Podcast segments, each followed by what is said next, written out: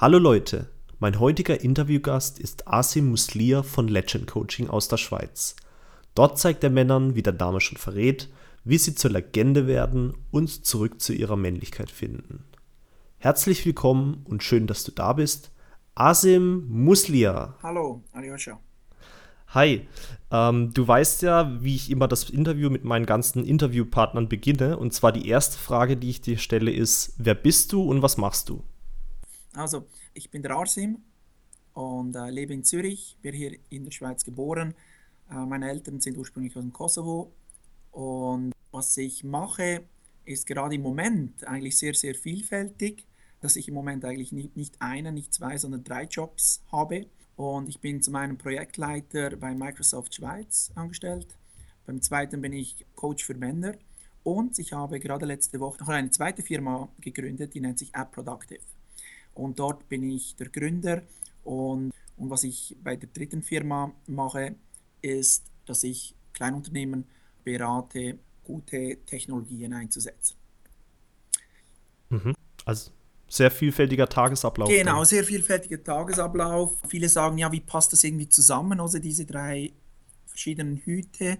Ich sage jetzt mal, Microsoft ist ein bisschen außen vor. Das war einfach ein interessantes Projekt, wo wir gerade vor zwei Monaten angeboten wurde. Und oh, ich habe vorher schon bei Microsoft gearbeitet, aber da komme ich später noch dazu. Und, ähm, und das ist jetzt ein Engagement für ein paar Monate. Und das andere, wo wirklich meine Passion ist, ist mehr auch natürlich das Coaching-Thema für Männer und eben die, die zweite Firma auch mit App Productive. Und auch wenn das jetzt auf dem ersten nichts miteinander zu tun hat, ist eigentlich die Gemeinsamkeit zwischen der Coaching, Legend Coaching und App Productive, dass es eigentlich bei beidem darum geht, das volle Potenzial entweder bei Menschen im Coaching oder bei Unternehmen herauszuholen. Also Potenzialausschöpfung. Und deshalb ist das für mich gar nicht so weit hergeholt, dass ich jetzt noch eine zweite Firma äh, gegründet habe, weil heute, heutzutage die Technologie immer wichtiger wird im Alltag und einfach nicht mehr wegzudenken. Und wenn man eben auch als Mensch heutzutage sein volles Potenzial ausschöpfen möchte, dann kann es sinnvoll sein, gewisse technische Tools zu benutzen um seinen Tagesablauf zu strukturieren, etc., etc., etc. Und daher war es für mich dann naheliegend, auch in diesem Bereich etwas zu machen, weil es extrem viele faszinierende Tools und Technologien draußen gibt. Also sage jetzt mal, eben die, die Verschmelzung von beiden Punkten, das bin ich und das finde ich einfach extrem spannend. Mhm. Also das kenne ich auch ganz gut von mir. Die eine Seite ist ja eher logikbasiert, sage ich mal, und die andere ist herzbasiert und die Kombination aus beidem ist für den Mann wahrscheinlich einfach das Optimale. Genau, genau. Also beim, beim Coaching geht es darum, in die Seele einzusteigen und zu, zu wirklich reinzuhören, also weg vom Kopf. Und, mhm. und dann geht es eigentlich um beim, beim rationalen Teil, beim Kopf, äh, sage ich jetzt mal, wie setze ich das Ganze um oder mit welchen Tools setze ich das um. Und äh, deshalb passt das auch noch gut zusammen, in dem Sinn eben, dass man, wie du gerade vorhin gesagt hast, ähm, eben das, das eine mit Seele und Passion und mit Herz und äh, das andere ist, wie kann ich das aber in der heutigen Welt, äh, wie kann ich Impact haben, wie kann ich Einfluss haben, äh, wie kann ich zu einer besseren Welt äh, beigestalten, wie kann ich äh, meine Berufung leben und äh, dann kommt man sehr schnell, einfach läuft man an Technologie hin. Und deshalb eben diese, diese beiden Hauptaktivitäten, sage ich jetzt mal. Mhm. Also ich kann mir vorstellen, dass es bei dir genauso war wie bei mir, dass du erst mit dieser Logik-Sache angefangen hast und dann bist du auf das Coaching gestoßen. Ähm, Oder wie war bei dir die Reihenfolge? Bei mir war es eigentlich, eh, nein, nein, bei mir war es äh, umgekehrt, weil ähm, äh, bei mir habe ich äh, einfach innerlich verspürt, dass etwas nicht in Ordnung ist und äh, wo, sage jetzt mal, die Logik mir nicht mehr weiterhelfen konnte, die Logik des Lebens, wo, mhm.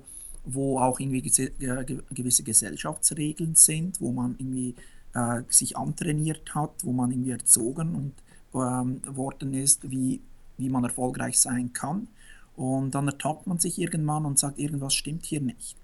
Und, äh, und dann ist es eben der innere wo, äh, ja, die innere Stimme, wo man dann hören, hören muss, ähm, wo, wo, wo, wo man dann ja, reinhört und, und merkt, hey, äh, nur der Kopf, der macht dich nicht glücklich. Im Gegenteil, äh, eben die ganze Logikgeschichte, le das Leben an sich ist ja nicht logisch in dem Sinn oder rein rational gesehen. Oder äh, man könnte, wenn man nur nach, nach, nach dem Ratio geht, dann, ähm, ja, dann fallen Sachen wie Liebe, Empathie und so alles weg. Dann würde ich einfach jemanden, nehmen wir an, jemand eine, eine Tasche, wo mir gefällt, wenn, wenn das Leben nur nach rationalen ähm, ähm, Regeln funktionieren würde, dann würde ich den einfach verschlagen und die, und die, Tasche wegnehmen. Da bin ich ja glücklich, weil ich die Tasche, Tasche möchte. Was in mir sagt, nee, das ist irgendwie falsch, moralisch, ethisch geht das nicht. Oder? Und, ähm, und deshalb eben ist natürlich ähm, ganz wichtig die Seele, das Herz und, äh, und dass wir auch gerade heutzutage im 21. Jahrhundert, dass wir eben durch diese Automatisierung, durch diese Industrialisierung, durch die Digitalisierung, die Digitalisierung eben nicht diese menschlichen Werte ver verlieren. Und ich finde, gerade in letzter Zeit äh, haben sich, ja, merke ich irgendwie so gewisse Anzeichen in, in meinem Umkreis, in meinem Umfeld. Ich, ich, ich betitle das als Zeitalter der Ignoranz. Das klingt jetzt extrem brutal, aber dass viele menschliche Werte durch, dies, durch die ganze Digitalisierung, dass wir ständig nur auf den Bildschirm schauen und nicht mehr mitbekommen, was links und rechts läuft, finde ich als extrem besorgniserregend.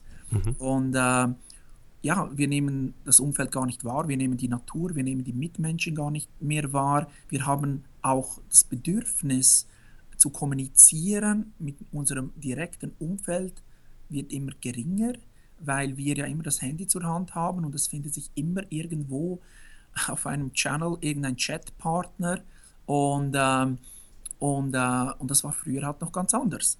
Mhm. Und, und das, ich, ich, spüre da eine, leider eine gewisse Abstumpfung, wobei ich sagen muss, ich bin der Opti äh, der, äh, ein sehr ein optimistischer Mensch, ich bin da nicht irgendwie der, der Schwarzmaler und so, äh, überhaupt nicht, aber ich merke da einfach gewisse ja, gewisse Abstumpfungstendenzen, äh, dass es von allem heutzutage zu viel ist, zu viele Kommunikationschannel, dass ich mich zum Teil bei Freunden melde ähm, und über, über Wochen, vielleicht auch Monate und die sich einfach nicht melden.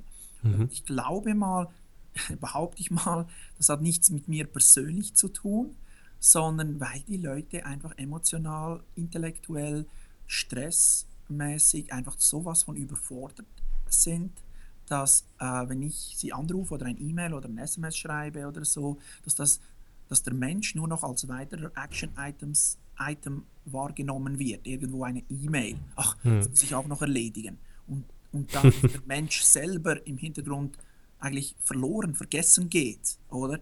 Und ich habe mal eben eine Situation erlebt, wo, wo mir dann ein Freund, nach Monaten habe ich ihn dann mal erwischt am Telefon und habe gesagt, ja, weißt du, es ging mir halt nicht so gut. Also er hatte nicht mal einen super Grund, er hatte nicht eine Depression, es ging mir halt nicht so gut. Und habe gesagt, hey, wir sind doch Freunde oder wir waren mal Freunde oder ich, ich sehe es immer noch so, vielleicht ging es mir doch noch viel, viel schlechter als du und vielleicht habe ich ja deine Hilfe gebraucht. Oh, es ist eine Sache, dass es dir nicht gut geht und klar ist es nicht in Ordnung und, äh, und ist nicht schön zu hören, aber vielleicht ging es mir noch viel mieser.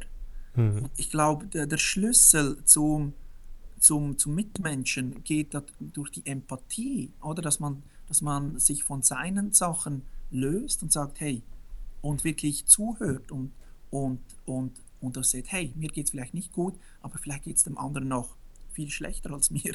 Oder? Und als ich ihm das gesagt habe, hat er wie gestockt, wie für ihn war das ein Schock. Also, und ich habe das irgendwie, äh, ja, irgendwie habe ich gedacht, hä, dass er nicht auf diesen Gedanken gekommen ist, dass es mir vielleicht auch mal, mal vielleicht nicht gut geht und so. Und äh, das ist ein bisschen besorgniserregend, finde ich. Und ähm, ja, wir sind ein bisschen abgeschweift, aber das sind so, so, so Trends, äh, wo ich irgendwie ein bisschen sehe. Und ich bin ein großer Fan von Technologie, aber ich bin auch gleichzeitig auch der größte Gegner von Technologie. Also ich, da, ich bejuble da nicht alles und sage, ha, ja, äh, super, noch mehr, noch mehr Technologie für alles, sondern äh, im Gegenteil, äh, man soll sie gezielt einsetzen und dann äh, auch auf die Seite legen. Also einfach auch lernen, damit richtig umzugehen. Genau. Und alles dann zur richtigen Zeit handhaben, ja. Ähm, ich denke, also ich war auch vorher auf deiner Webseite, habe mich dir ja auch ein bisschen äh, vorher angeschaut und ich habe gesehen, dass das auch ein Coaching-Thema von dir ist. Warum würdest du denn sagen, machst du das Coaching, was du heute anbietest? Ähm, weil ich, ähm, ich möchte zu, zu einer besseren Welt beitragen. Äh, und das ist äh, der Punkt, wo auch wirklich dann zur Erfüllung äh, führt, wenn man einen Beitrag für die Gesellschaft macht solange man irgendwo in einem Unternehmen ist und vielleicht irgendwie, irgendwie ja, nicht am Ende des Tages das Gefühl hat, man hat irgendwo für jemanden einen Mehrwert gemacht, ähm, dann äh, ja, für, ist es wie ein verlorener, verlorener Tag. Wenn man irgendwo in einem Großunternehmen ist, irgendwo als Zahnrädchen und böse gesagt, es spielt eigentlich gar nicht groß eine Rolle, ob ich da bin oder nicht. Ähm, und äh, weil durch Ineffizienzen etc. Ähm, ja, das gar keine Rolle spielt, war, ist für mich ganz natürlich wichtig, einen Beitrag für mein Umfeld äh, äh, zu machen. Und, äh, und was ist dann für mich dann naheliegender, als direkt mit, mit Menschen eben zu, zu arbeiten. Und weil ich selber auch eine, eine Lebenskrise hatte ähm, und ich in meiner Lebenskrise auch gemerkt habe, dass ich irgendwo auch Fragen zu meiner Männlichkeit habe, wo ich mir vorher nie groß gestellt habe, bin ich diesem Thema, äh, bin ich dem, ja, tiefer reingegangen und äh, habe herausfinden wollen, was überhaupt Männlichkeit heißt im Endeffekt und, äh, und äh, ja, und, und was im Leben glücklich macht. Und glücklich macht, sage ich jetzt mal, wenn man zurück zur Natur geht ähm, und sich selber auch treu und authentisch ist. Und ähm, zurück zu den Wurzeln heißt halt für einen Mann, dass er sich früher oder später auch mit seiner Männlichkeit auseinandersetzt. Weil ich mhm. habe auch gemerkt in meinem Leben, dass ich bis zu meiner Krise hin, gerade gegenüber dem anderen Geschlecht, immer versucht habe, die Frauen irgendwie zu imponieren oder auch die Männer zu, zu, zu beeindrucken. Oder? Mhm. Und, äh, und es war immer so, dass au die Außenorientiertheit und ah, welchen Spruch muss ich bei dieser Frau landen, äh, damit ich gut ankomme oder dass wir im Bett landen oder was auch immer. Oder? Und, äh, und da hatte ich irgendwo in dieser Lebenskrise dann die Schnauze voll und habe gesagt, okay, was will ich eigentlich? Und, äh, Sehr guter Ansatz, ja. Es ist für mich wie ein bisschen ein Paradigmawechsel, dass es, ich mal, in meinem Coaching wie auch in meinem Leben es nicht darum mehr geht, andere zu beeindrucken, sondern es geht darum, in erster Instanz sich selber zu beeindrucken. Mhm. Weil jeder Mensch hat eigene, äh, äh, eigene Ängste, eigene Herausforderungen. Ähm, was für dich zum Beispiel kein Problem ist, ist vielleicht für mich eine große Herausforderung, vielleicht umgekehrt und so. Und man wächst dort, wo man, äh, wo man sich der größten Angst stellt. Oder? Und wenn man am wachsen möchte, dann kann man einfach irgendwo in einem leeren großen Raum stehen und sagt, was macht mir wirklich Angst? Und, und wenn man das dann spürt und diese Angst auch zulässt und, und sich auch, auch entschließt, ähm, äh, auf die Angst zuzugehen, dort hat man am größten Wachstumspotenzial. Und, äh, und das ist eben dann sehr, sehr individuell und, äh, und dort wird es eben spannend, oder dass man zum Beispiel als plakatives Beispiel nicht den Mount Everest besteigt, als Herausforderung zum Beispiel, und dann ist man oben auf dem Berg. Äh, endlich, nach monatelanger Vorbereitung etc., ist man dann dort und, ähm, und sagt an, und macht dann vielleicht Erinnerungsfoto, ist auch gut und richtig, ist eine schöne Erinnerung, aber die dann nicht irgendwie bei der nächsten Gelegenheit gleich postet und dann auf Likes ab ist, sondern die Fotos für sich macht und dann vielleicht das nächste Abenteuer sucht, die nächste Angst konfrontiert und so Erfahrung um Erfahrung stärker wird und das nicht gegen außen trägt, sondern diesen Schatz, diese Erfahrung, wo man stolz auf sich ist, wirklich in sich trägt, oder? Und, äh, und nicht das Bedürfnis hat, das gegen außen irgendwie zu posten, um Anerkennung zu bekommen. Oder weil ich, ich habe irgendwie das Gefühl, man, man, ähm, ja, man verschießt sein ganzes Pulver. Oder? Alles, alles, was dann auf Facebook oder keine Ahnung ist, das ist dann das ganze Leben und mehr hat man dann nicht mehr zu bieten oder mit hm. den Einstellungen. Oder? Spannend wird es ja, wenn man diese Person trifft und dann aus, äh, aus dem Gespräch heraus ergibt sich dann so, hey, ich möchte, ich plane für nächstes Jahr eine Bergtour, hast du eine Ahnung? Und sagt, ja, ich habe letztes Jahr äh, den Mount Everest bestiegen. Und ähm, so, wow, wirklich? Ja, ja, das hast du gar nicht gesagt. Also, boah, du hast gar nicht gefragt, oder? Und weil man sich selber beeindruckt hat. Also im Kontext kann man dieser anderen Person einen gewissen Mehrwert bieten, dass man vielleicht Kontakte vermitteln kann oder von den eigenen Erfahrungen erzählen kann, was man vielleicht äh, anders machen könnte oder was funktioniert hat, was nicht funktioniert hat.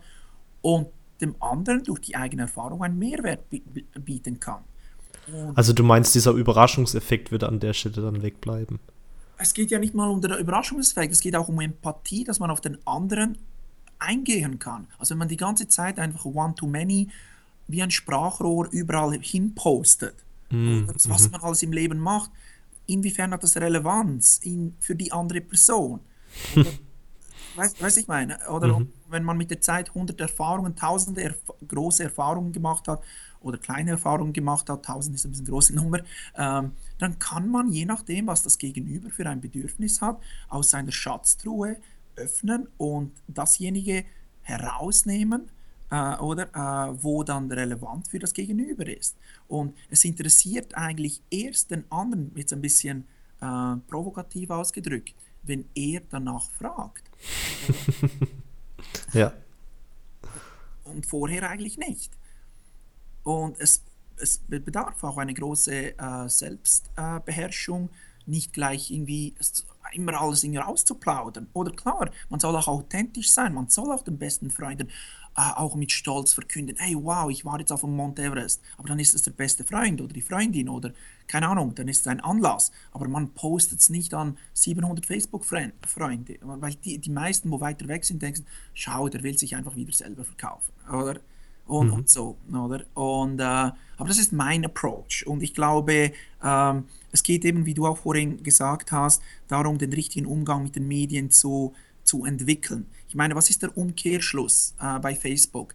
Heißt das, ich poste, poste, poste, solange ich ein spannendes Leben habe? Und heißt das dann der Umkehrschluss, dass wenn ich nichts poste, nichts Spannendes erlebe? Ja, das, oder? Dann steht man ja indirekt unter Druck, dass man ständig was posten müsste. ja. Oder? Und diesen Druck, das ist für mich nicht Freiheit. Und ich möchte, ich möchte mich und meine Klienten eigentlich an die an die, an die Freiheit hinführen, an die wahren Freiheit und dass, dass, dass nicht eine solche äh, Abhängigkeit auch entsteht, dass man etwas posten müsste. Und das hat mit Selbstdisziplin zu tun und dass man diesen Schatz bei sich behält und diesen auch genießt. Diesen mhm. auch genießt. Gibt es spezielle Methoden, wie du dir zum Beispiel selber Anerkennung schenkst?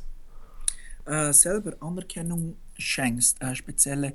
Also ich gehe immer, ich glaube, das habe ich irgendwie in mir in, das ist mir, glaube ich, auch von den Eltern irgendwie äh, äh, mitgegeben worden, ähm, dass ich äh, immer eigentlich relativ liebevoll mit mir selber umgehe.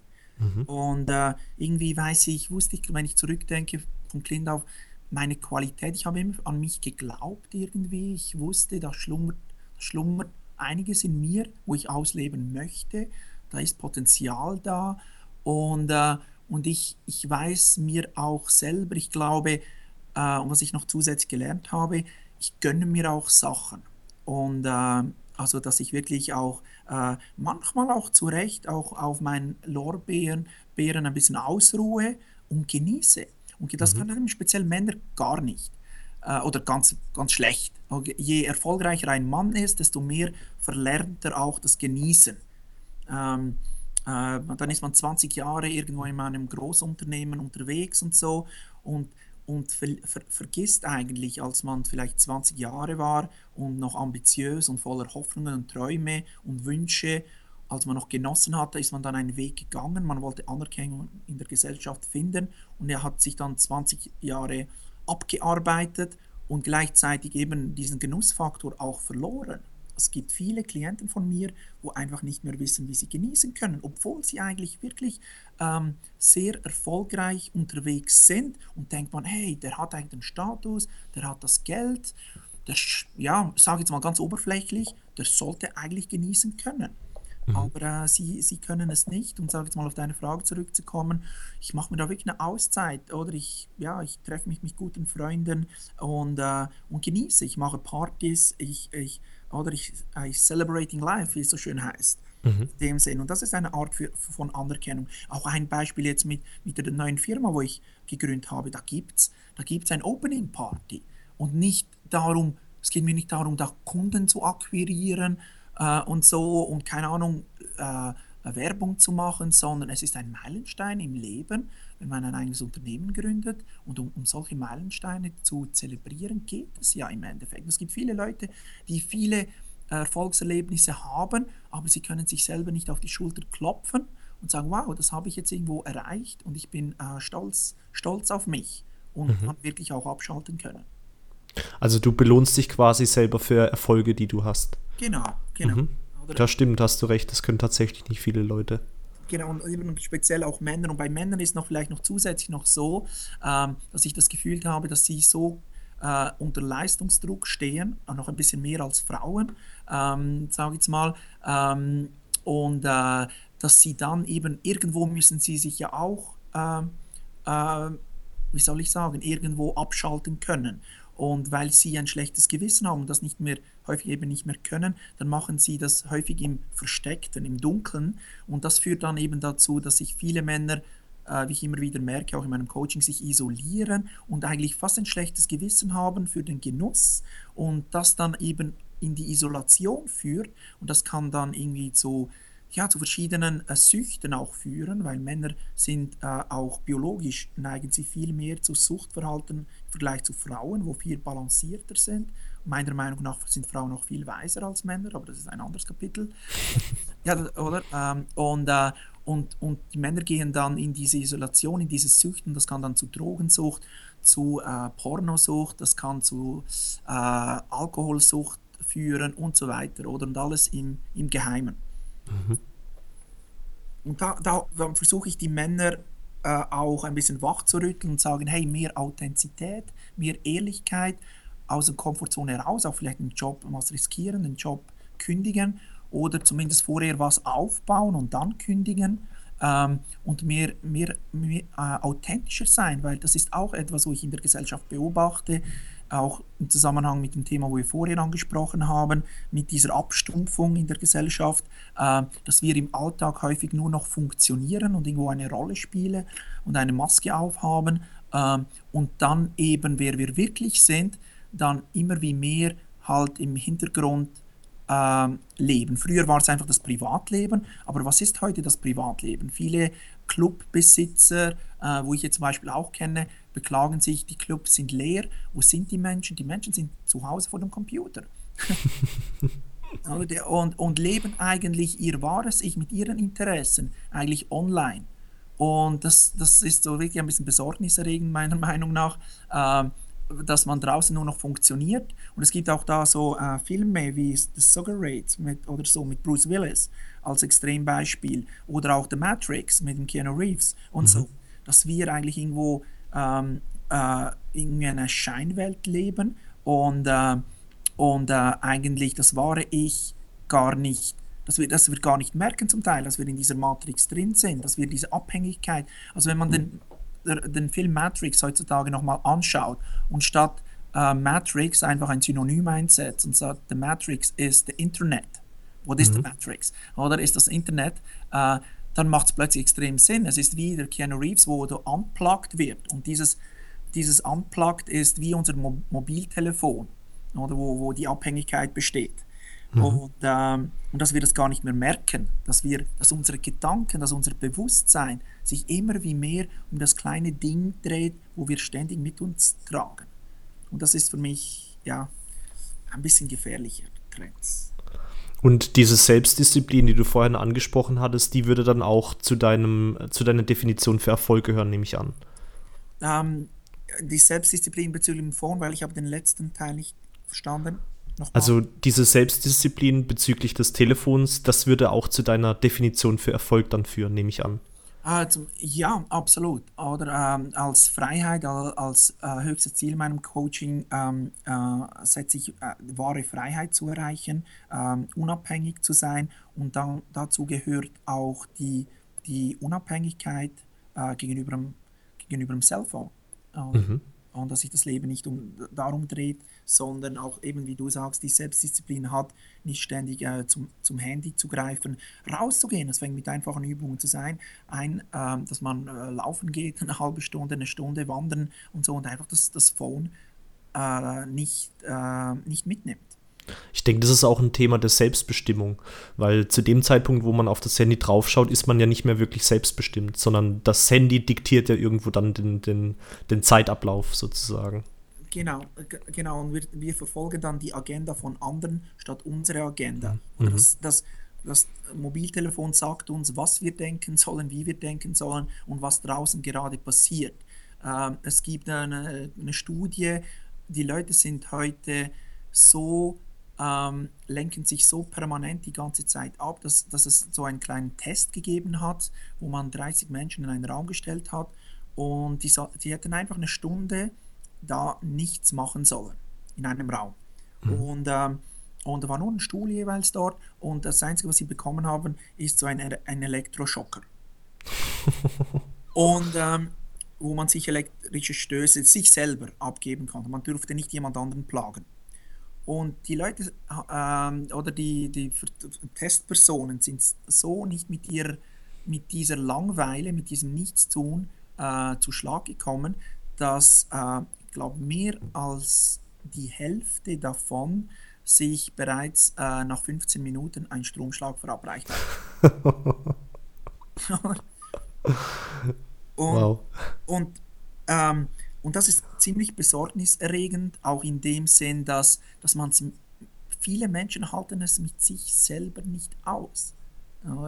Die klagen zwar, ah, ich möchte das nicht und das nicht, das nicht. Und wenn ich diese Menschen konfrontiere, sage ich, okay, ich habe gehört, was du nicht möchtest. Was möchtest du? Wenn ich jetzt irgendwie die Wunderfee bin und dir jeden Wunsch erfüllen kann, was möchtest du? Und dann, dann hört es schon auf. Weil, oder viele wissen gar nicht, was sie, was sie wollen. Mhm. Und, äh, und, äh, und, und weil sie nicht wissen, was sie wollen, haben sie auch keine eigene Agenda, wo sie, wo sie verfolgen können und das im Alltag auch durchsetzen und sich dafür einsetzen und dafür auch kämpfen. Und mit dem Kampf kommt auch, also sie sich dafür einsetzen und mit dem Kampf kommt dann auch der, der, der, der, Sinn, dass man sich für etwas Sinnvolles einsetzt. Also ich bin nicht der Meinung, nur nicht, dass es missverstanden wird, dass das Leben ein Kampf äh, sein sollte. Nein, im Gegenteil. Aber ab und zu muss man ein bisschen mal sich einsetzen für seine Sache. Es gibt auch Menschen, die haben die Einstellung, eben das Leben ist ein Kampf und sie suchen auch ständig Kämpfe. Ähm, und ich bin da eher der Typ, äh, wo es sagt, ja, sich für seine Träume einsetzen, ja, aber auch das andere dann äh, auch den Erfolg genießen können.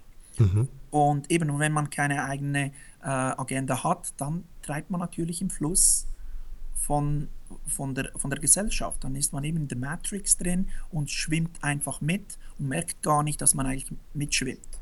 Und am Schluss vom Leben fragt man sich dann äh, im Sterbebett, äh, war es jetzt das? Oder viele Menschen haben Angst vor dem Tod, äh, meiner Meinung nach, aber das ist nur meine kleine Meinung, weil sie nicht richtig gelebt haben.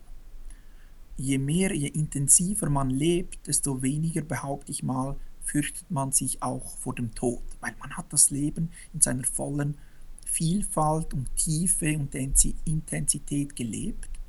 Und äh, klar hat man dann immer noch Respekt. Ich habe auch Respekt vor dem Tod, aber wirklich Angst?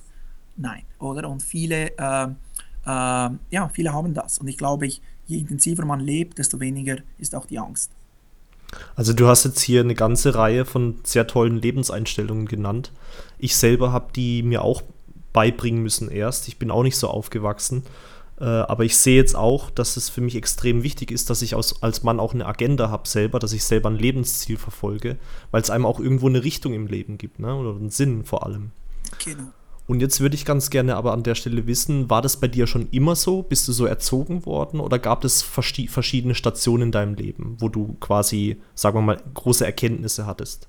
Ähm, absolut. Ähm, gerade in meiner Situation, wo ich ähm, als jüngster von acht Geschwistern, ähm, als einziger von acht Geschwistern in der Schweiz geboren war, nachdem meine Eltern in den 70ern in die Schweiz gekommen sind, ähm, war es für mich ganz strange in dem Sinn, weil ich äh, mit eben mit zwei Kulturen, der schweizerischen und der kosovarischen, aufgewachsen bin und ich eigentlich der einzige damals, heute unvorstellbar, der einzige Albaner hier im Umfeld war. Und, und, äh, und, und ich, ich dachte, äh, wir sind verrückt. Ich habe mich geschämt für meine Familie, weil ich auch natürlich eine Großfamilie äh, zu zehnt total, auch kein eigenes Zimmer habe. Ich habe im Wohnzimmer geschlafen. Ich habe unter dem Tisch, irgendwo unter dem Küchentisch irgendwo gelernt und so. Und alles, und ich habe meine Freunde hab, ähm, benieden, dass die ein eigenes Zimmer hatten oder zumindest zu zweit ein Zimmer geteilt haben und so.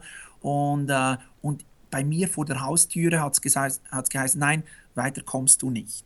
Und da habe ich extrem gelitten darunter, weil ich äh, eigentlich auch zeigen wollte, was ganz normal ist als Kind und Jugendlicher, man möchte dazugehören. Oder? Mhm.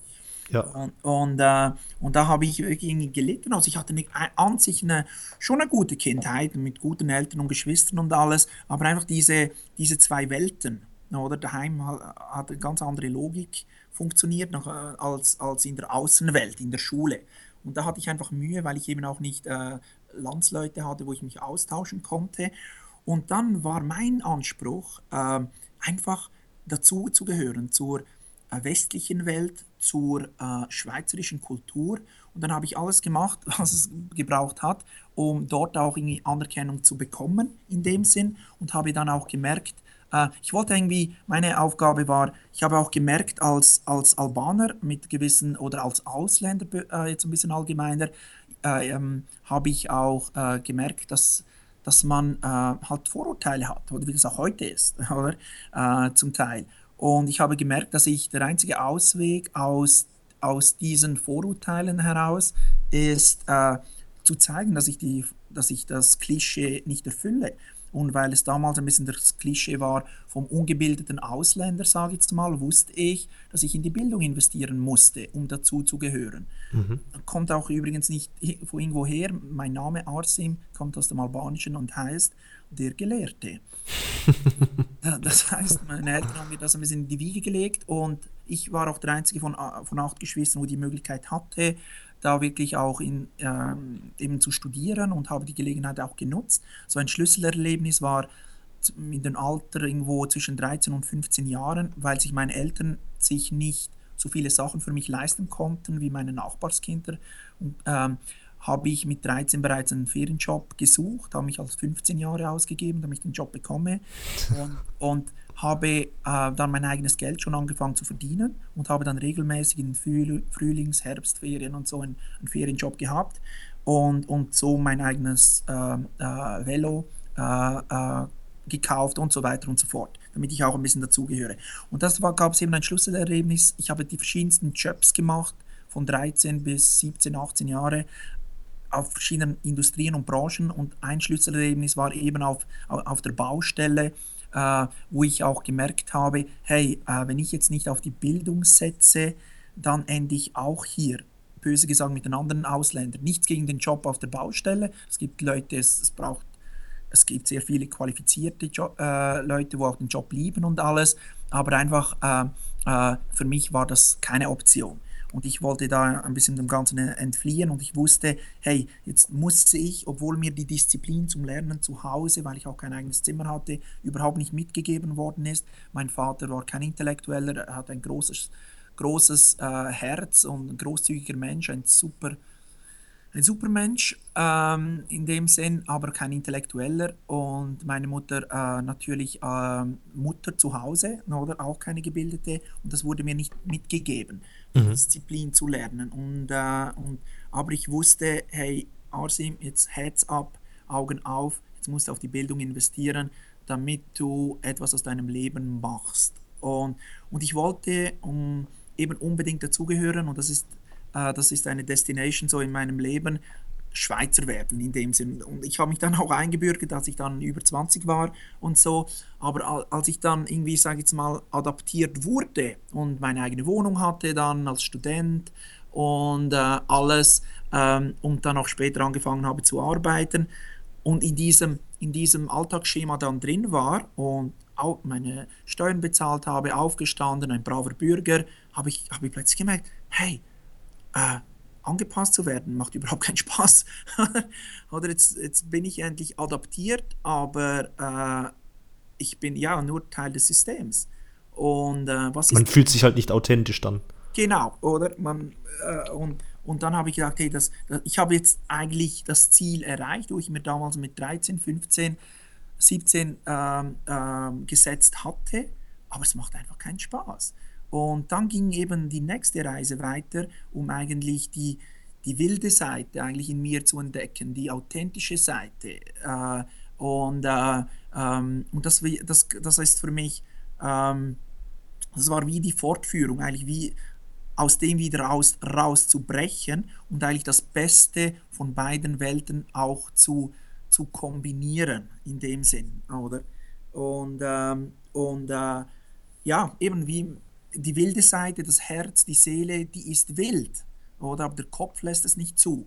Und eben das, wo, äh, das Thema, wo wir auch am Anfang ein bisschen diskutiert haben mit Herz und Seele und, und Verstand, dass man eben beides eben kombiniert, dass man nicht nur wild, äh, keine Ahnung, oder äh, wilde Sachen auf der Straße macht und als crazy abgestempelt wird, sondern eben äh, dem ganzen Sinn und äh, äh, Sinn gibt, wie man uns einer Leidenschaft folgt. Und äh, das Ganze mit, dem, mit, der, mit der Logik und Verstand kombiniert. Also der Kopf, der Kopf, sage ich immer, sagt einem nicht, was, was man machen sollte. Es ist die Seele, es ist die Intuition, man muss in sich reinhören, man soll eine Auszeit nehmen in die Natur. Der Kopf ist nur zum Ausführen da. Hm. Aber die, die Seele sollte eigentlich den Lebensplan bestimmen. Und die Seele ist ja dann auch irgendwo der Initiator dann. Genau, genau, genau. Und der Kopf hilft eigentlich nur dann bei der Ausführung, genau. Ja, ja. Ist nur das Wie. Ja. Jo, dann haben wir jetzt auf jeden Fall deine Station mal mitbekommen. Also ich wusste zum Beispiel auch nicht, dass du äh, als Kind in einer, also mit acht, mit sieben Geschwistern aufgewachsen bist. Ja. Das hatte ich so nicht äh, mitbekommen. Mhm. Aber was würdest du denn sagen, was hast du denn so jetzt über die Jahre gelernt? Was ist für dich der Schlüssel zum Erfolg? Ähm, der Schlüssel zum Erfolg. Ähm, das sind, glaube ich, ähm, verschiedene Punkte, aber ich glaube, der wichtigste Punkt beim Schlüssel für, für, den Erfolg ist tatsächlich starke Visionen zu haben. Mhm. Ähm, und äh, dass man einfach, ja, wirklich, äh, ähm, das ist der Treiber, die Visionen. Der, die Visionen sind so wichtig, dass man nicht nur daraus, die, aus den Visionen heraus, sich die Agenda äh, etabliert, wo wir vorher besprochen haben. Die Agenda ist eigentlich die Ausführung, damit man die Vision erreicht, mhm. sondern die, eine starke Vision hilft eben auch an dunklen Tagen, an schlechten Tagen, wenn es eben nicht so gut läuft, dass man nicht alles hinwirft und äh, das ist, äh, dass das irgendwie das Licht am Ende des Tunnels ist, weil jeder erlebt Rückschläge ähm, und äh, aus, aus dem Umfeld heraus und so, wo es auch nicht gut läuft etc. Und wenn man da nicht eine starke Vision hat, dann gibt man, dann gibt man auf. Und ähm, das ist so für mich so der starke, der starke Treiber, äh, starke Visionen zu haben. Und da motiviere ich auch immer meine Coaching-Klienten, wirklich ein Vision Board zu entwickeln und wirklich, äh, es, es sollen auch verrückte Träume sein. Also nicht nur, ja, ich möchte jetzt irgendwie den neuen Tesla kaufen oder so, oder, sondern wie möchte ich wirklich zur Gesellschaft beitragen. Mhm. So, man soll das, die Vision auch wirklich spüren und, und einatmen, man soll es nicht oder und visualisieren, man soll das mit allen Sinnen auch wirklich wahrnehmen. Und das ist für mich ein, ein Schlüssel zum Erfolg. Genau gleich wie ich zum Beispiel, als ich jung war, gesagt habe, ich studiere. Und dann hat mein Umfeld darüber gelacht, weil ich ja, sage jetzt mal, überhaupt keine Disziplin hatte. Aber ich hatte die starke Vision. Oder? Und ich bin, ich bin aus dem Gymnasium praktisch rausgeflogen. Ich musste praktisch jede Prüfung zweimal machen, zumindest in, in, in, an der Uni. Das erste Mal war für mich ein bisschen warm werden. um was geht's? Und das zweite Mal äh, war für mich der Ernstfall, äh, um wirklich dran zu bleiben. Und, und, äh, und wann es um, äh, ernst wurde. Und, und das schafft man nur, wenn man starke Visionen hat. Hast du selber diese Vision für dich bewusst entwickelt oder hattest du mal eine Eingebung oder hast du einfach ein Szenario gesehen, wo du gesagt hast, hey, das musst du verändern? Ja, äh, ich glaube, als, als Junger äh, ist, war es vor allem auch, habe ich mir einfach, sag ich mal, ein Ziel gesetzt. Ich möchte studieren. Einfach mhm. so, ich möchte einen Abschluss haben. Sehr plakativ und einfach in dem Sinn. Und, äh, und dann habe ich an, an dem festgehalten. Oder? Und, äh, und dann später, äh, nach 30, geht so ein bisschen die Komplexität des Lebens mit seinen ganzen Möglichkeiten und Fülle noch mehr auf. Ab nach 30 sage ich immer, kann man sich nicht mehr verstecken, dann muss man genug Mann sein, um eine Meinung, um Werte zu haben, wo man sich auch dafür einsetzt. Vorher kann man auch sagen, ja, ich bin noch ein bisschen am herausfinden, ich bin vielleicht noch am Studieren und so, aber nach 30 kann man nicht mehr sagen, hey, rein altersmäßig oder ich, ich kann mich verstecken, weil man, das ist schon ein bisschen ein magisches Alter. Und das kommt auch von dem her nicht irgendwo her, dass ich meine Lebenskrise dann äh, mit 32 hatte, also kurz nach 30, was aber auch der Auslöser, mit der Auslöser war der Tod meines Vaters, wo ich jahrelang gepflegt habe mhm. und ein bisschen Tod begleitet. Äh, aber die Kombination zwischen äh, eben irgendwas stimmt da draußen nicht, eben die Matrix, ich war in der Matrix, ähm, und keine Visionen haben, plus eben der Tod des Vaters, da wusste ich, da muss ich etwas radikal, äh, radikal ändern. Und mittlerweile viele Menschen, auch ich früher, haben das, den Ausdruck von Krise immer sehr negativ interpretiert. Niemand möchte eine Krise, Krise ist negativ und so. Aber ich sage mittlerweile, Krise ist auch etwas Positives, weil je größer deine persönliche Krise ist, desto größer ist auch dein persönliches Potenzial. Ähm, das, ist, das hat mit deinem Potenzial zu tun. Äh, ich mache vielleicht ein banales Beispiel, wenn man einen tiefen äh, Intelligenz, ähm, eine tiefe Intelligenz hat, einen tiefen IQ äh, hat ähm, und man die Aufgabe bekommt, äh, in einem Regal äh, das Regal mit Lebensmitteln aufzufüllen. Und diese Person äh, ist dann schon gefordert, dann ist die Person die, äh, bereits, sage ich jetzt mal, vielleicht glücklich mit dieser Aufgabe, weil diese, weil diese Aufgabe diese Person schon fordert. Oder? Wenn aber jetzt ein anderes Beispiel, jemand, wo sehr ja, eine super hohe Intelligenz hat, man gibt ihm die gleiche Aufgabe, dann ist, ist die Person schon nach zehn Minuten gelangweilt und überlegt sich schon Wege, logistische Wege, wie man den ganzen Ablauf vom optimieren kann in diesem Einkaufsladen, dass statt dass er acht Stunden arbeiten muss, das Ganze vielleicht in 40 Minuten erledigt werden kann, als Beispiel. Mhm. Und, und so. Und und das heißt, diese zweite Person hat irgendwo eine Krise, Unerfülltheit. Warum? Weil die Person viel mehr drauf hat. Und deshalb sage ich, je größer die Krise ist von einem, desto mehr Potenzial schlummert auch in einem. Jetzt einfach an einem sehr einfachen Beispiel dargestellt. Und, äh, und ich sage jetzt mal bei mir, oberflächlich hatte ich vieles. Ich hatte studiert, ich hatte für eine renommierte Firma gearbeitet und alles. Und trotzdem habe ich gefühlt, da liegt noch viel mehr drin. Oder? Und das hat mich zur Krise geführt.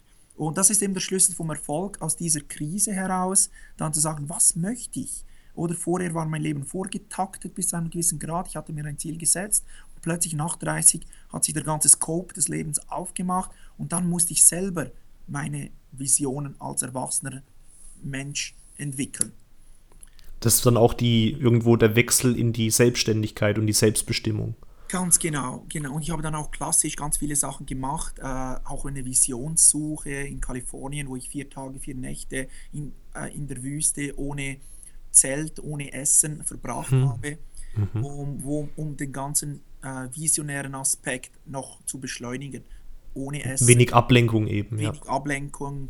Man hatte nichts außer ein kleines Notizbuch dabei. Man ist in der Natur und ähm, und ich zitiere äh, äh, einen Visionssucher, äh, also der, wo, ein Führer, der das Ganze aufsetzt, ein, so ein bisschen Schaman, und er hat gesagt, wer zum ersten Mal in sich reinschaut, der schaut zuerst mal in den Abgrund. Und ich stimme, ich stimme dann ein bisschen zu, oder? Ähm, äh, weil vielen Menschen macht es Angst, in die eigene Seele reinzuschauen. Mhm. Deshalb auch den Punkt vorher, äh, dass man sich halt ständig halt ablenkt und im, im schlimmsten Fall sich sogar Elektroschocks ab, abverreicht. Einfach damit Nur um sich nicht mit den eigenen Gedanken beschäftigen zu müssen. Ja. Genau. genau. und, und sonst vielleicht, um die Frage noch zu abzuschließen, was ist der Schlüssel, Schlüssel zum Erfolg? Eben Nummer eins, Nummer zwei und Nummer drei, ganz klar starke Visionen.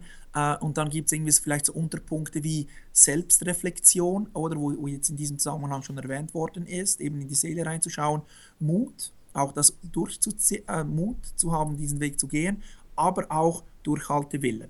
Weil, wie bereits gesagt, jeder erlebt Rückschläge und, man, und dass man nicht gleich ja, beim geringsten Widerstand gleich aufgibt, weil das Universum testet dich. Mhm. Wie ernst meinst du es wirklich? Mhm. Ja. Ähm, du hast vorhin ganz am Anfang im Interview erwähnt, dass du ja zwei, drei Sachen parallel machst. Hast du für dich denn selber schon irgendwo so einen, einen, speziellen Tagesablauf geschaffen, so ein bisschen Ordnung reingeschaffen, dass du es auch schaffst, alle, alle Projekte abschließen zu können oder bearbeiten zu können? Ich habe ein sehr starkes eigentlich, äh, vor allem Morgenritual, aber auch Abendritual. Das ist für mich key und das empfehle ich auch immer meinen Coaching-Klienten. Was viele nicht wissen, ist, dass sehr viele erfolgreiche Menschen auch sehr starke Morgenrituale haben. Aber das steht einfach nirgends oder so in dem mhm. Sinn. Aber jetzt mit dem Internet, mit neuen Möglichkeiten öffnet sich natürlich immer wie mehr und es hat sich langsam, es spricht sich immer wie mehr rum. Aber ich denke, Morgenritual äh, ist, ist key. Und äh, es ist tatsächlich so, gerade mit, der, mit dieser Dreifachbelastung momentan äh, kommt bei mir, gerade in den letzten Wochen, da bin ich auch ehrlich authentisch, das Morgenritual ein bisschen zu kurz, also auch das Abendritual. Äh, aber da müsste ich unbedingt wieder back on track. Momentan bin ich ziemlich ähm, äh, ausgelastet, aber ich merke, ich spüre, wie wichtig das ist und was es also jeder hat ein Morgenritual. Also wenn man morgen aufsteht und auf die Toilette geht und Zähne putzt und einen Kaffee äh, trinkt, ist das auch ein Ritual. Nur, ist die Frage, was kann man für ein Ritual machen, wo wirklich äh, seinem höchsten Selbst äh, dient, so dass man äh, das volle Potenzial am jeden einzelnen Tag auch wirklich optimal rausholt. Und bei mir habe ich also als wichtigste Regel eben äh, keine E-Mails und Messages am Smartphone als Regel Nummer eins. Also mein, mein Handy habe ich nicht in meinem Schlafzimmer, das ist im, im Büro äh, und so. Und ich habe eh Notifications, habe ich eh schon immer ausgeschaltet. Ich bekomme keine Notifications, dass man nicht eben fremdgesteuert ist und die meisten Menschen äh, haben das Handy gleich daneben, nehmen mal das Handy und schauen, was ist auf dieser Welt passiert. ja. Diese Außenorientiertheit. Also mhm. eben mal wichtigste Regel, kein, keine E-Mails, keine Messages am, äh, am Smartphone. Dann eben Sachen wie, ich, also wenn wir so ganz kurz durchgehen, wirklich ausstrecken bereits im Bett, äh, auch lächeln äh, im Bett, dass man das wirklich mit einem Lächeln den ah, okay. Tag startet, ähm, weil es ist, das menschliche Gehirn unterscheidet nicht interessanterweise, ob das Smile eigentlich fake ist oder nicht. Es, lö es löst Glückshormone aus. Mhm, ja. Oder? Und äh, einfach mal ein Smile aufzusetzen. Ich bin auch nicht der Typ, der am Morgen gleich Hurra und Smile. Es gibt diese Frohnaturen. Ich brauche am Morgen extrem Anlauf. Deshalb ist mir eben das Morgenritual so damit ich auf eine möglichst 100% komme. Das, also das Ziel ist, wenn ich das Haus ver, äh, verlasse, dass ich wirklich in dem Moment, wenn ich raussteppe, raustrete, wirklich bereit bin. Oder? Bereit mit der Welt in den Kampf zu drehen. Genau, ja. nicht so, ja. ich gehe mal ins Büro, lass meinen Kaffee raus und schauen, wie sich der Tag mal entwickelt, oder? Sondern dass, dass ich mir wirklich mental, körperlich äh, vorher äh, in einer Stunde, ich sage am Morgen, ich sage dem, das ist die goldene Stunde, Zeit für sich selber. Da nehme ich mir wirklich, außer jetzt gerade, äh, aber äh, sonst wirklich eine Stunde Zeit. Und auch Sachen, ich, eben so Punkte wie am Anfang eben, ausstrecken, smilen, äh, lächeln, Fenster, Türen öffnen, äh, Sauerstoff in die, in die Wohnung, in das Haus reinlassen, das weckt auch. Äh, es gibt Powerposen, wo ich dann regelmäßig mache. Äh, Fußball, eben diese, diesen Gewinner in sich wecken, wo man die Hände, in die, wie, nach einem, wie der Ronaldo nach einem Tor, die, die Arme in die Höhe tut und sagt, ja, mein Tag, oder? Und, ja. und, und so eine positiv positiv startet, oder? Es ist, es ist, man weckt den Gewinner in sich, oder? Ähm, dann auch eventuell positives Leben, äh, Lesen von Komplimenten, von Affirmationen, je nachdem. Äh, zwei Gläser Wasser oder so ein Energy, also nicht jetzt Red Bull oder so, sondern etwas Gesundes. Ähm, äh, ähm, ähm Drinks, ähm, auch so ein grüner Smoothie, grün, mhm. Möglichkeit. Ähm, dann setze ich mich regelmäßig vor meinem Altar hin, äh, setze auch gleichzeitig so Kopfhörer ein mit dem Om, so aus dem, aus dem Buddhistischen heraus, so eine ganz tiefe Stimme, so. Mhm. Und gehe ich in mich rein und schaue mein Altar ein mit meinen Kraftbildern, mit den männlichen Archetypen, mit Bildern von meinem Vater und Großvater, Menschen aus meinem Umfeld, wo mir viel bedeuten. Das gibt mir auch den Sinn und sagte, hey, ich bin auf meiner Mission oder und zentriere mich. Und erinnere dich vor allem auch jeden Morgen wieder daran. Genau, erinnern. Ich äh, finde ich super, dass du gerade äh, diesen Ausdruck bringst. Ganz, ganz wichtig, sich zu erinnern, oder was, äh, worum wir überhaupt hier sind, weil das menschliche äh, Gehirn hat so viel Potenzial, aber wir vergessen so schnell. Wir vergessen so schnell. Der, oh, die Seele vergisst nicht, aber der Kopf vergisst. Und deshalb müssen wir uns an die Sachen, wo uns wichtig sind, vor dem Altar oder wie auch immer, ähm, äh, erinnern, sich zentrieren ähm, und so. Und dann ein Workout machen, ähm, eben Stretching etc. Äh, dann äh, eine sechs, äh, also eine, eine, ich sagte eben, es ist eine Meditation, sechs Phasen Meditation, ähm, aber und dann eben ein Workout, also wirklich so, äh, so eine CrossFit-Übung, wo vielleicht dreieinhalb Minuten bis zehn Minuten geht. Je, niemand hat Zeit, also die wenigsten haben Zeit oder machen das jeden Tag, so eine halbe Stunde, eine Stunde. Also ich zumindest nicht. Aber mhm. es reicht eigentlich, es ist auch empirisch bewiesen, dass, dass äh, so ein High-Intensity-Training schon eigentlich den Körper weckt. Und das sind verschiedene Übungen, äh, Handelübungen, Liegestütze, was auch immer. Dann lasse ich auch so ein YouTube laufen manchmal um, und peitsche mich da durch, ein paar Minuten. Mhm. Äh, dann heiß-kalt duschen, heiß duschen äh, und dann aber auch kalt duschen. Äh, und da, das Ganze zweimal, also alternierend, heiß, dann kalt, dann wieder heiß und dann wieder kalt. Mhm. Ähm, ja, und dann gesundes Proteinfrühstück ähm, und dann, äh, dann raus damit, oder? Und dann raus. Und dann kann man Da muss man sich doch dann fühlen wie ein junger Gott nach so einem ja, ja. Morgenritual. Genau. genau. und dann vielleicht noch im Auto ab und zu oder unter der Dusche die Kraft der Stimme noch wecken, ähm, indem dass man uh, the power of voice sozusagen, oder? Dass man, mhm. wenn man mhm. im Auto wirklich die Stimme trainiert und wirklich tiefe Stimmen, oder höhere Stimmen wirklich trainiert, uh, dass man, dass, dass man da wirklich ein viel kraftvolleres Auftreten und viel mehr Impact auf der Welt auch hat. Ich glaube auch du vor, vor, vor deinen Interviews machst vielleicht ein paar Stimmübungen. Ich weiß es nicht, aber äh, vielleicht ist deine Stimme immer so toll. Aber Dankeschön.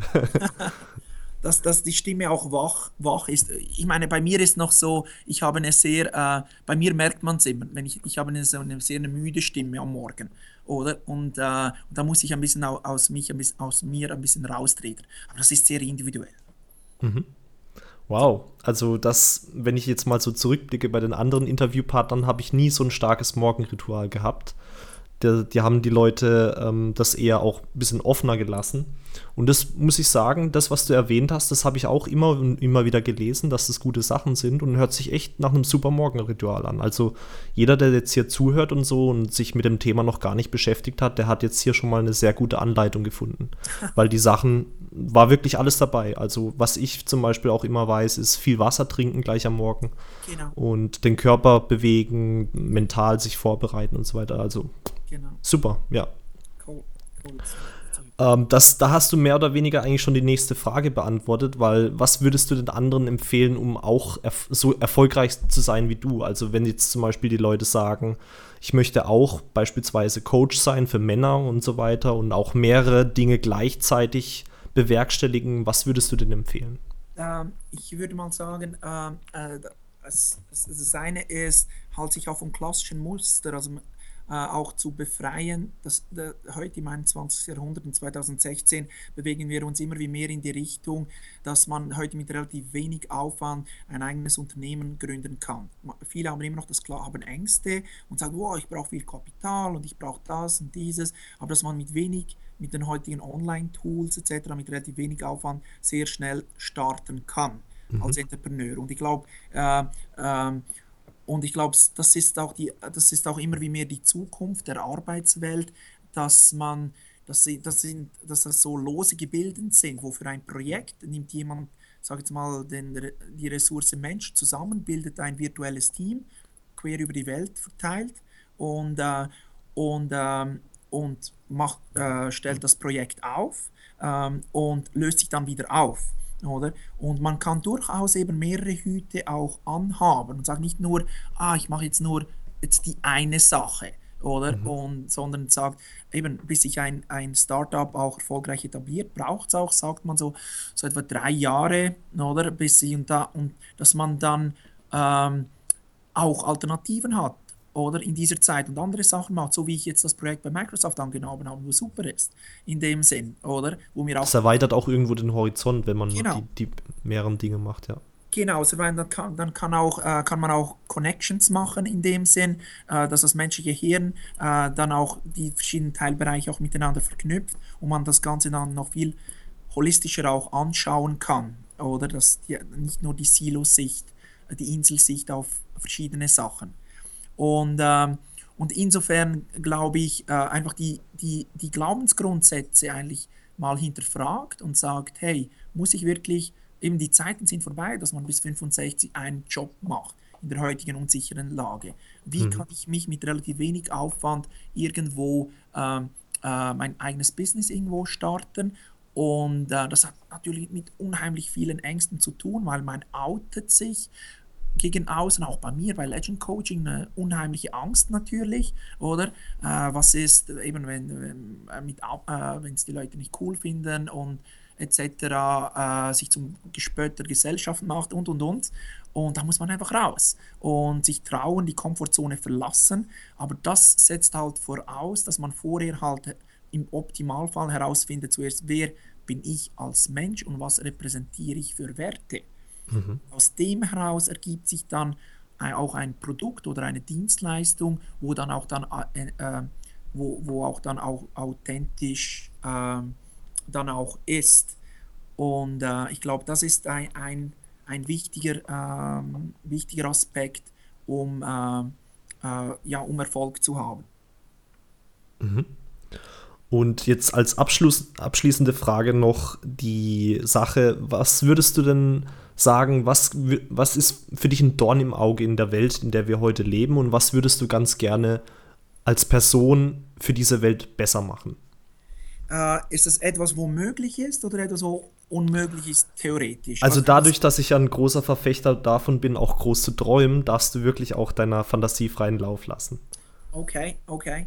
Ähm, also ich würde dann äh, jedem Einzelnen das Handy wegnehmen und äh, ich würde sie ein Jahr auf Reisen schicken. Oh, okay. Ich glaube, da werden ja viele Leute auch auf jeden Fall dankbar dafür. für diese Tat. Ja. Für diese Tat, genau. Weil ja. ich glaube, dadurch wacht man auf. Äh, ich glaube, Reisen, äh, andere Kulturen, je weiter weg, desto besser, öffnet, äh, das steigt natürlich die Toleranz, die Nächstenliebe. man kommt aus einem Kämmerchen heraus. Es hat mhm. so viele. Und es ist ähm, wenn man als Mensch reifen möchte, sage ich jetzt mal, ist Reisen fast unabdingbar. Ist ähm, auf jeden Fall, ja. Und, ähm, und deshalb auch, ähm, es ist auch etwas, wo man aktiv machen muss. Also es führt auch dazu, dass man halt äh, äh, ja, aus dem gewohnten Muster einem rausreißt. Es zwingt dich in die Initiative zu gehen und äh, das Leben als Abenteuer auch zu sehen und zu entdecken. Und es würde auch sehr, sehr viel dazu beitragen, viele Konflikte dieser Welt würden sich auflösen, wenn wir uns mehr, wenn wir nicht Fingerpointing, einfach den Finger auf andere zeigen und andere Weltansichten einfach verurteilen, mhm. Äh, weil man selber nicht, vielleicht nicht viel gesehen hat. Mhm. Äh, die Toleranz würde extrem steigen und viele Konflikte nochmal würden sich eben auflösen und wir wären dadurch wirklich, bin ich der Überzeugung, auch in einer besseren Welt und äh, in einer glücklichen und erfüllten Welt, weil nach diesem Jahr viele Leute, die, wenn jeder wirklich reisen würde ein Jahr, würde, hätte es auch äh, Folge, Folgen davon, dass dann die Menschen dann von sich aus vielleicht wieder auf Reisen gehen und wieder auf Reisen geht. Und dann ist es wirklich eine Welt, ein Dorf in dem Sinn. Und, äh, und, und eben das Handy dient noch dazu bei, wenn man das wegnimmt, dass man das Ganze auch wirklich wach und bewusst auch wahrnimmt und nicht dann mit seinem Handy dann irgendwo in Thailand ist und links und rechts gar nichts wahrnimmt, sondern äh, das zwingt einem dann auch wirklich die Augen zu öffnen. Ja, und vielleicht auch mal dann versucht, wirklich mit Händen und Füßen nach dem Weg zu fragen, wenn man jetzt Google Maps eben gerade nicht zur Stelle hat. Ja, wunderbares Beispiel, ganz genau. ähm, was mir jetzt persönlich noch zu Reisen einfällt, was ich auch ganz wichtig fand, was ich selber gemerkt habe, ist, dass es dich auch unheimlich erdet. Also du, wenn du es gewohnt bist, diesen Luxus und Standard in Deutschland zu haben, dann nimmst du es irgendwann mal eben für äh, das ist für dich Standard einfach. Und wenn du dann in Länder kommst, wo dieser Standard eben nicht so da herrscht, dann lernst du auch Deutschland wieder ganz neu zu schätzen. Oder bei dir jetzt ist es äh, die Schweiz da stimme ich dir voll zu. Also in dem Sinn die Demut, die Demut zu entwickeln und die Empathie auch äh, zu entwickeln und äh, eben gegenüber eben seinem Mitmenschen und eben sich zu erden und wirklich die Wertschätzung. Ich glaube, ein Schlüssel zum Glück ist wirklich auch die Dankbarkeit. Und es heißt immer überall so, ah, du sollst dankbar sein und so, aber das, das ist keine Kopfsache, das muss wirklich aus, dem, aus der Seele heraus passieren. Und diese mhm. Dankbarkeit und diese Demut entsteht eben erst, wenn man die anderen Menschen durch Empathie auch wahrnimmt. Wenn man mal ein, ein Wochenende, ein Tag, nur eine Stunde mal wirklich in einem afrikanischen Spital mal verbringen muss und, mhm. und sehen, wie dort Kinder eben leiden an banalen Sachen zum Beispiel, äh, wo hier selbstverständlich ist dann, äh, ja, dann sieht man die Welt anders und, äh, und äh, wird dadurch auch selber äh, die, äh, halt auch mehr geerdet und dadurch auch eben demütiger und dadurch auch glücklicher für das, was man hat. Mhm, ganz genau, ja. Und wenn wir schon gerade beim Thema Dankbarkeit sind, dann möchte ich mich jetzt herzlich bei dir bedanken für dieses super spannende Interview. Es hat mir sehr viel Spaß gemacht. Ich habe äh, schon in Gedanken gesagt, eigentlich ist es so, dass tatsächlich jetzt über diesen Podcast die Interviews werden immer und immer besser. Also das war jetzt wirklich eins der sehr, sehr, sehr guten Interviews. Vielen Dank. Und äh, als letztes ist es aber noch wichtig, jetzt haben wir ja die ganzen Leute hier auch ein bisschen auf die Folter gespannt. Wo kann man denn dich jetzt noch selber im Internet finden nach diesem Interview? Mhm. Ja, äh, also zuerst mal vielen herzlichen Dank äh, für deine Worte. Das war auch für mich äh, wirklich äh, äh, ganz schön, jetzt mit dir auch zu reden, zu diskutieren. Und um das geht es im Leben. Darum, sich gegenseitig auch irgendwie ja, zu befruchten. Auch dein, dein Input war für mich sehr wertvoll. Und ich habe mir auch dann eben auch Notizen auch gemacht und so. Und äh, ist immer wieder schön. Ähm, also da ist, äh, da bist du nicht nur der Interviewer, will ich damit sagen. Mhm. Und ähm, eben auf deine Frage zurückzukommen, äh, Informationen eben von zwei Unternehmen, das eine äh, legend-coaching.com, das ist meine, meine Webseite, ähm, ähm, wo ich auch den, wo ich meiner Meinung nach einen ganz coolen Film habe, elf Minuten, wo empfehlenswert ist.